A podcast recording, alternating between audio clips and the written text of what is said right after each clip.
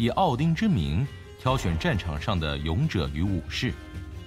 这些年轻貌美但坚毅强壮的女武神们，将穿戴金盔银甲，手持电光长矛，骑着俊俏的白马，在人间战场的上空奔驰，并束缚死去的战士灵魂，载着他们通过彩虹桥，来到英灵殿瓦尔哈拉。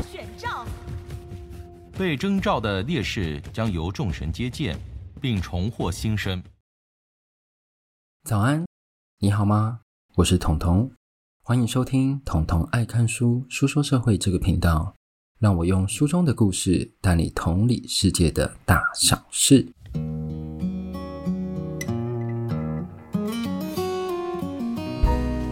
本集节目由变鹿文化提供，有别于传统有声书的单一配音员、纯人声逐字朗读，和广播剧全靠对话推荐情节，依赖多重音效配乐的堆叠铺陈，有声剧。融合这两大产品的优点，并加以去芜存菁。有声剧是透过专业编剧的文字提炼，保留文本的文学性，精准掌握旁白与对话的黄金比例。同时由多位声音演员透过多样丰富的人声变化，凸显人物特质，主导演绎方式。因此，有声剧的精神是，就是大家刚刚听到那些啦。Hello，这一集的有干爹干妈，所以大家听一下。那其实变鹿文化它有很多种类，像比如说它有有声书、微说书，微说书就是跟我打对台的啦，大家就尽量不要去理它，好不好？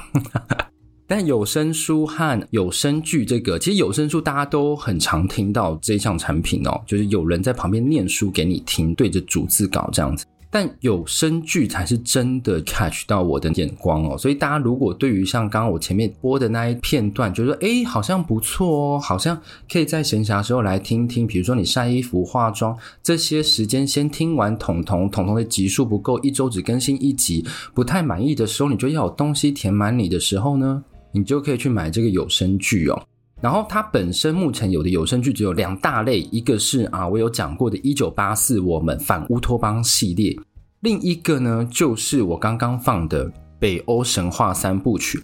他那时候要我选，他本来以为我会选那个反乌托邦三部曲，我说没有，不好意思，我要那个北欧神话，因为我听完觉得诶这样子听神话还蛮有趣的，而且我跟你说那个声音你一听就知道是什么了。就是金钟奖在念入围者那个旁白啊，对，就他就是也来做这，所以听这个感觉有一种很意外、庄严、隆重的感觉，但又不失娱乐性，也不失它的个顺畅度，所以我觉得这个蛮好的这个产品，所以推荐给大家。好，那这边呢要来念一下上周有一个听众的留言，他的标题是“被虐待狂，被你笑死”。他说：“上一秒还一本正经，下一秒就骂听众怎么这么懒还不留言，这不就被你逼来了吗？很喜欢你莫名其妙的选书，很喜欢你嘲讽后的笑声，很喜欢你天外飞来一笔的见解。希望你可以一千集讲下去。”他这边大概提了三个问题：第一个，他很喜欢我的莫名其妙的选书，OK，我同意；第二个是很喜欢你嘲讽后的笑声，诶，其实我没有嘲讽，诶。我是真心的这样觉得，我是真心，我没有什么嘲讽，现在没有，我就是真心这样觉得，所以我讲这个的时候，其实都是很真诚的在跟各位讲。其实你如果认识我啊，现实生活中，其实我就是这样子的人。对，我用我现实生活中的态度跟各位分享一本书，对，所以大家如果觉得说，诶，这个态度，然后这个朋友值得交一下哦，很真诚，就分享给你朋友说，诶，我要推荐你一位朋友。对耶，我要推荐你一位朋友，这听起来很棒诶，很像什么直销起手式，所以大家就这样推荐好不好？然后他也很喜欢我天外飞来一笔见解，这我还蛮同意。好，第四个是说希望你可以一千集讲下去，没有这件事，好吧？那我们就先开始我们的第五十七集。第五十七集要讲这本书叫做《无家者》。无家者这本书呢，我要先讲说，比如说我之前在大开眼界中有讨论过对于游民的解决办法。那那个解决办法大家应该还记得吧？长尾效应，应该去寻找什么？花费社会福利最多的个案的那一个人去对症下药。他在探讨美国的部分。那背景呢，其实来到我们最近也有谈。那如果你有追踪我的 Instagram 的话，我也有贴说，诶，大家你要先预习哪一集？就是剥削首尔。你一定想说，剥削首尔跟游民其实没有关系，对，但是呢，我们那时候有提到，这些黑心商人把房子改成乙居房，越隔越小间，然后租给谁？差一点流落街头的那一群人。我们要说他压榨社会底层吗？对。你要说他们把他们最后社会福利都拿走吗？对。换个角度想，他们却是这些游民的最后栖所。嗯，对。所以呢，他其实如果没有这些商人去改成这样子的话，他们没有地方住。你试想，这些游民如果今天他跟着我们一样去找房去看房，你是房东，你会租吗？不会，你不会租。我相信你不会租。以居房它的优点是什么？它是日给的，或是月给。你如果经济比较充裕，你就可以月给。但是它基本上是不用押金。所以他不需要跨过金钱储藏的那一个门槛，才有房子可以住哦。好，所以呢，今天我们来讨论这个社会现象，又是游民。但这个游民呢，我很少讨论的就是我们自己生长的国家台湾哦。无家者这一本书，它其实是由一个台湾芒草新慈善协会他所做的一本书。这本书其实已经距今有一段时间了。那我会把它选来看，是因为我觉得我们看了这么多国外的社会故事，应该要适时的拉回来去观察，说我们生长的这一片土地、这个国家，它目前遭遇的什么样的状况？我没有说这个国家不好，因为我们国家我觉得非常好，但是它一定有好的表象，后面我们需要帮助的地方哦。那这个芒草心慈善协会呢，其实据书中的志工提出，这个本协会本来是希望由日本成立台湾分会去运作，但后来是因为资金的问题哦，就不用直属的方式，而是透过国际合作。嗯，好，没关系，本来说要给你钱，就话啊，我没钱啦，对，你自己去用吧，但你还是可以跟我交流，就类似这样的方式。那意见交换方式，这个协助呢，主要在协助干嘛？无家者和贫困者。帮助他们规划自立的方案，就就像我们很常听到的一句俗谚：“给你鱼吃，不如给你什么钓竿。”那这个俗谚为什么到现在比较少用？因为你现在去任何地方钓鱼，应该就是直接饿死，好吗？台湾水多脏，对，所以这个东西就是要告诉你是说，不要只给无家者他们食物，或者只给他们施舍。要的是让他们重回社会齿轮转动，变成其中一员。好，今天这一集呢，我还是一样会分成三个部分。第一个部分呢，是从街友的角度去看这个世界；第二个角度呢，是从社工的角度来看这个世界；第三个呢，就是 overall，我们一起讨论，好不好？那第一个呢，我把它下的标题叫做“可怜之人必有可恶之处”。那个其实是我对于游民一直以来的印象，在台湾基本上，我认为你只要有努力，就会有地方住。那些把自己搞到流离失所的人，一定是怎样？自己不努力，好吃懒做。所以我可以跟各位说，可怜之人确实真的有可恶之处。而这这也不是我自己乱说的，因为里面也有提到，一位街友在访谈时候有说，他会把自己混到流落街头，不是赌博啊，就是犯罪，不然就什么？吸毒，还有什么精神疾病？精神疾病跟前面三个不一样，但是它基本上都是被社会所遗弃的一个状态。还有什么？还有人太轻信别人，然后怎样被骗光所有的财产？嗯，你一定想说，诶，可是这个是人是太善良。我跟你讲，太善良，善良到你没有办法分辨什么是善良，什么是恶，你还是会被社会淘汰。因为我们虽然是说相信人性本善，就像仁慈讲的，但是你如果没有发挥出一点辨别的功能的话，你基本上你就是被人家踩着走。对，如何培养出自己独立思考、判断，然后去发挥那个善，我觉得这个是现代社会很需要，每一个人都很需要具备的技能。那其实呢，我们可以从这些人的生活中理解出社会其实最残酷的部分。一旦你犯错，而且身边的人啊，或社会没有及时接住你的时候，你其实都多半就直接掉到街友这个阶段这样子。那其中有一个印象我比较深刻的故事，我来跟各位分享。有一个绰号叫王子的街友，好，他就叫王子，就是 Prince。对，这位王子呢，他在台湾最富的，就是那时候台湾前烟角木那个时候呢，开了一间高利贷。那个时候他大赚特赚哦，他天天跑酒店，最后怎样把自己的钱花光？然后你听到想说啊，这不就是前面那些故事吗？没没嘛，还没有，大家不要紧张。那有了这项经验的王子，认为吸别人血其实不是一个正当的事业，所以呢，他后来就开始找正当事业。他进了一间布厂，然后这个布厂呢，给他一个月四到五万。各位有没有觉得很感伤？对，因为大家现在薪水差不多四到五万，我觉得这个也是反映出台湾的薪资停滞的问题。但是 GDP 什么一直都在往上涨，所以其实这一点凸显出经济数值，它其实是不能拿来衡量。整个国家的发展标准，这一个在哪里有讲到？在上一集《国家为什么越旧越穷》里面也有提到这件事情。GDP 不再是衡量一个国家的经济标准，因为它已经失真了啊。回到故事，但是呢，王子他本身有一个大弟、二弟，那个二弟呢就比较游手好闲一点，他就骗走他们公司的四百万，骗完之后，他们公司好像没有发觉。四百万其实是不够那些很奢侈的人花用的，所以花完之后呢，他就回去找他哥，他哥就是王子，希望王子给他钱。那王子也真的怎样，每天给他一千左右。你试想，四百万的人几十天就花完了，你一天给他一千，他怎么够？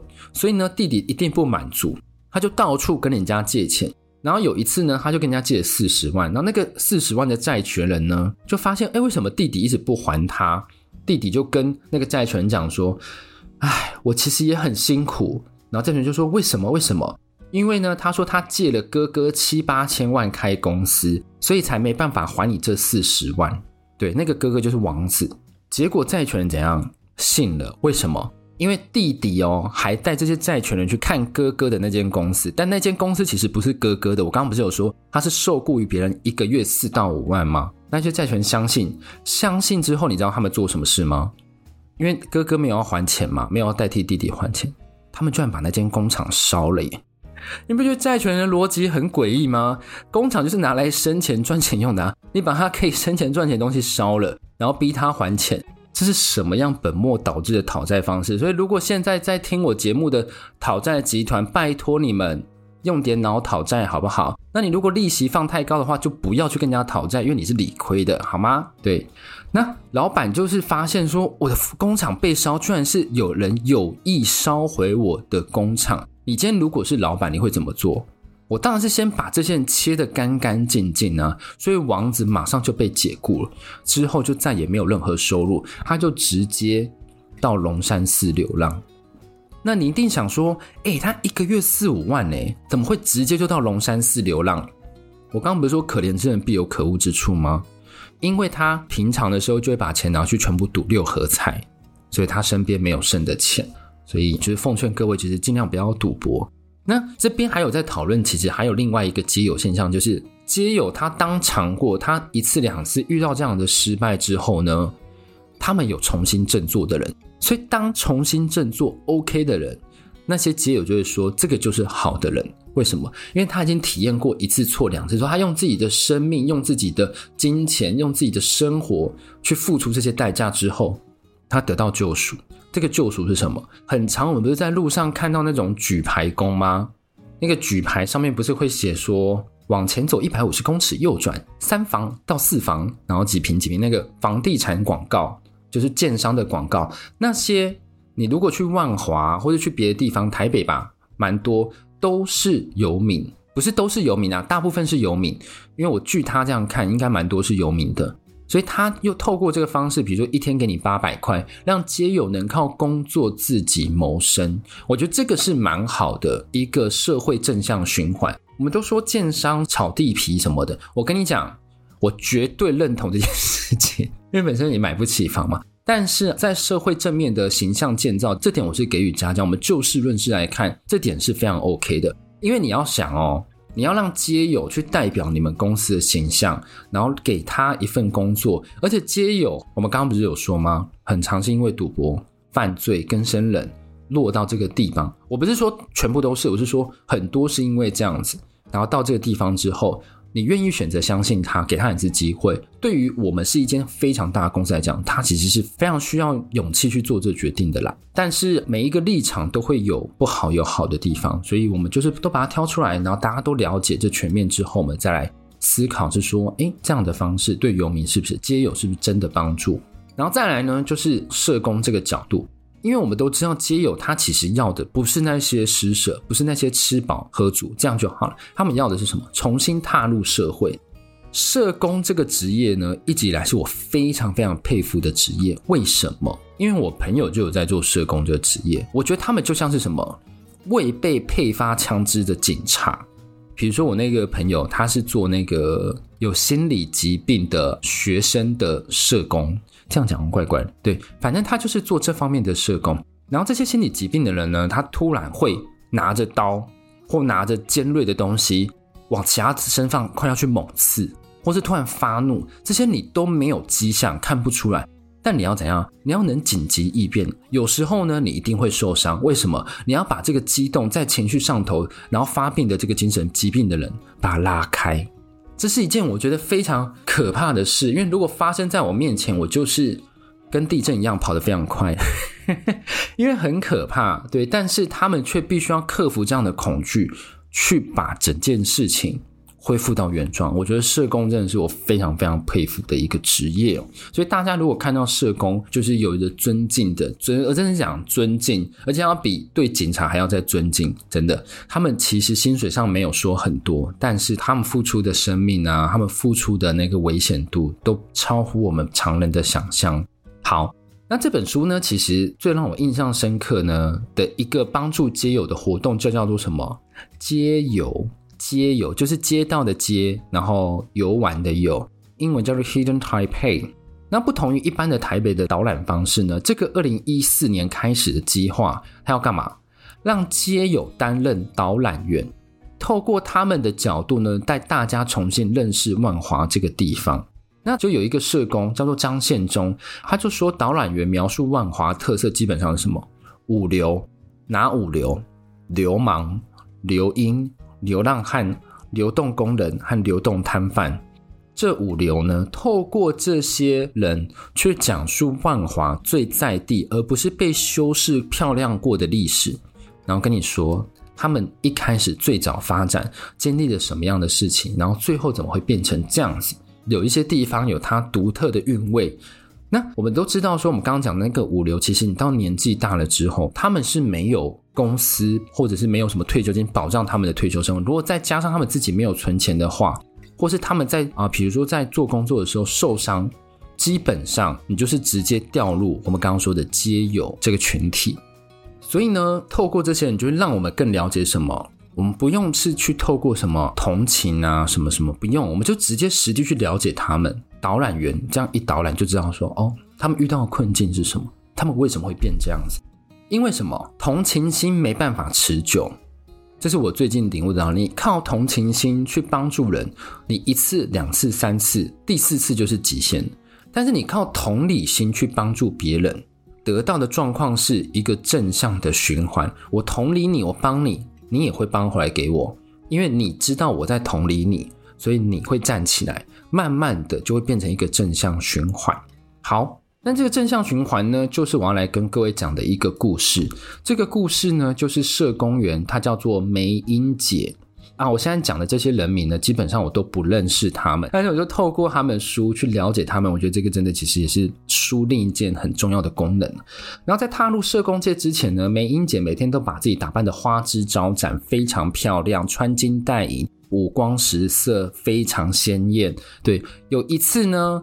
他就投身在那个，他就开始投身在社工员这件事情。那他为了说服一个街友去洗澡，然后就一直说服啊，什么你怎么都不去洗澡？你那洗起来应该很好看啊，什么？那街友就说买变变变变变。最后呢，街友终于被他说服，因为真的太烦了，他一直梅英姐一直来。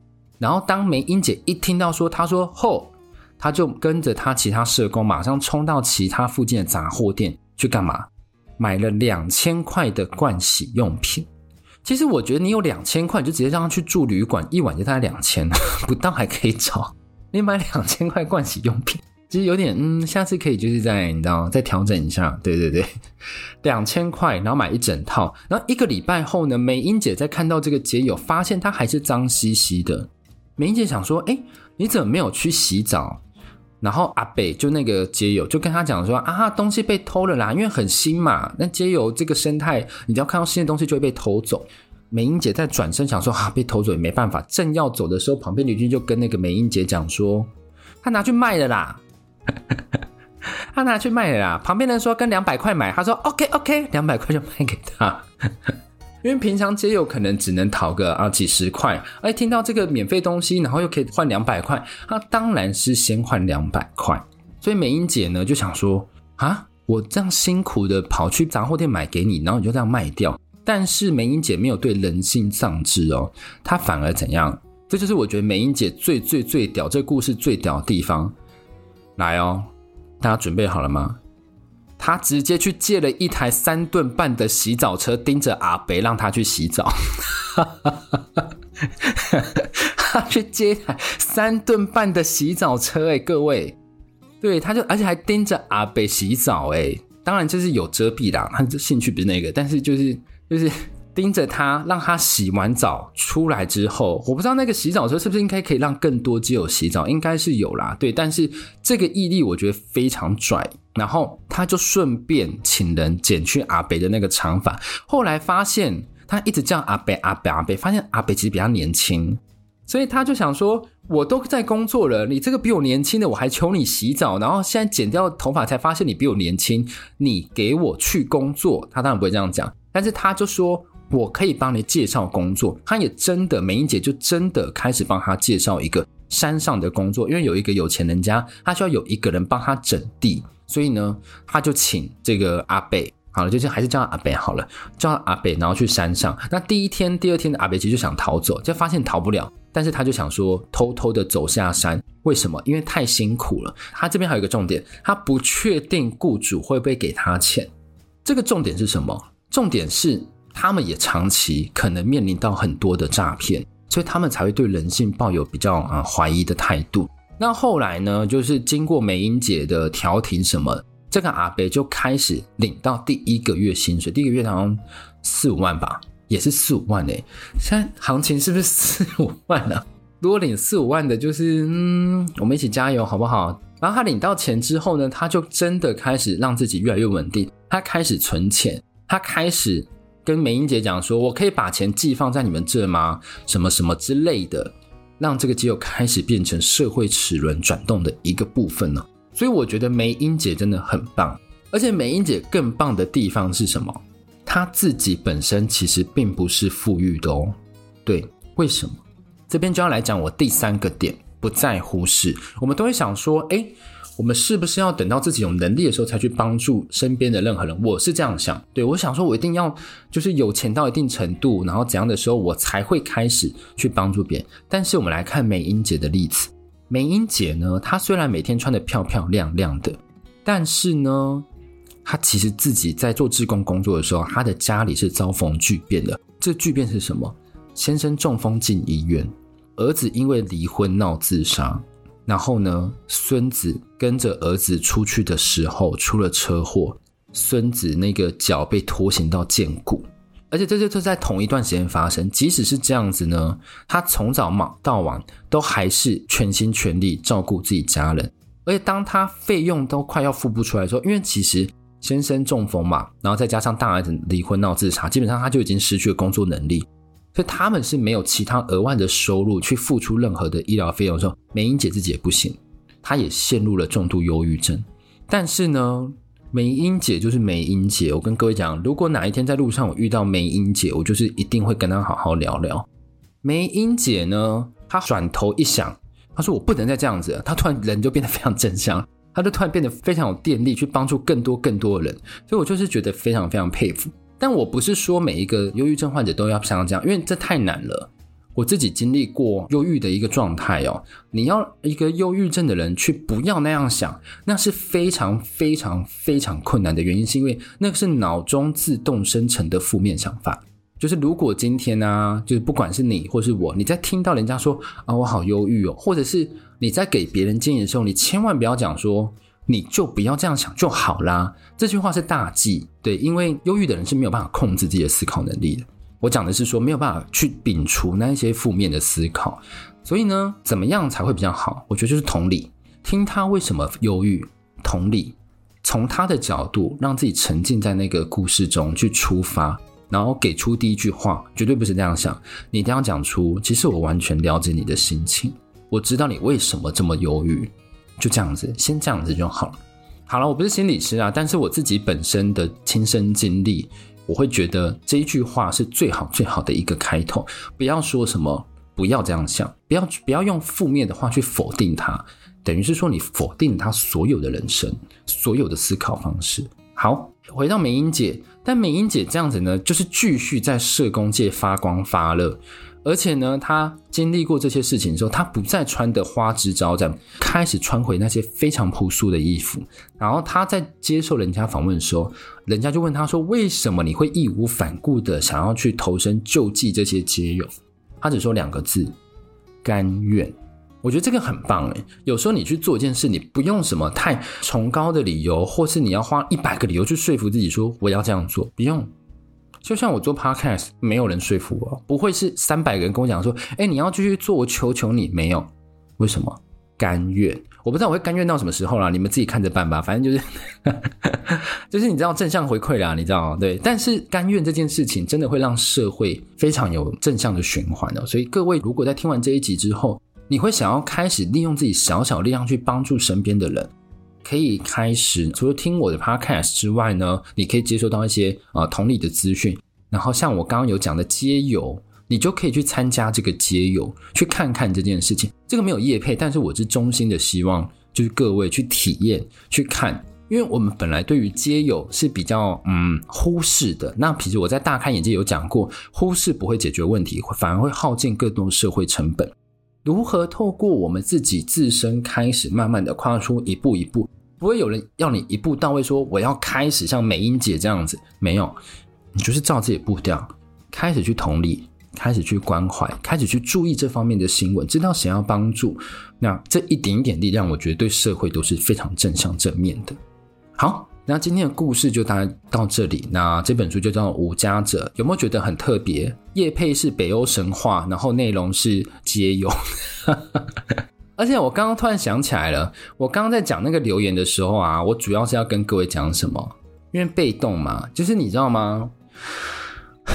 我的 Instagram 好不容易到九百了啦，这剩下你们自己看着办啦，就是会输很难呢，各位。